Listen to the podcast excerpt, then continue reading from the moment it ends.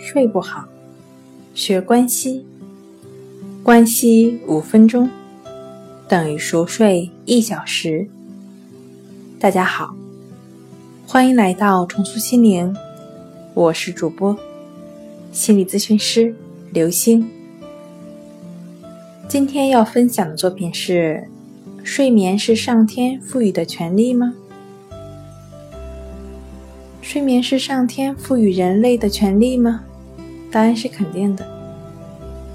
人类确实拥有这种与生俱来的权利。这么说似乎有些夸大其词，但我确信，睡眠是神圣不可侵犯的私有领域。当然，这并不是怂恿大家随时随地的想睡就睡，而是告诉大家。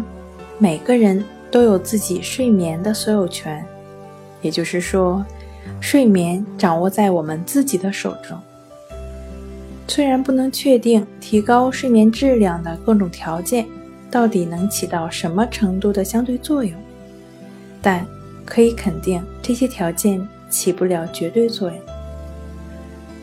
很多朋友会搜寻高质量睡眠的前提条件，现实生活中。就算无法满足这些条件，我们也可以进入香甜的睡眠，因为我们在进入睡眠状态时，所需要的只是我们自己的意志而已。所以，睡眠是人类生来就有的权利，是无法相互影响和转让的。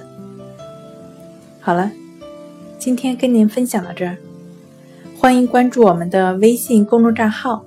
重塑心灵心理康复中心，也可以添加幺三六九三零幺七七二三，与专业的咨询师对话，了解失眠的解决办法。那我们下期节目再见。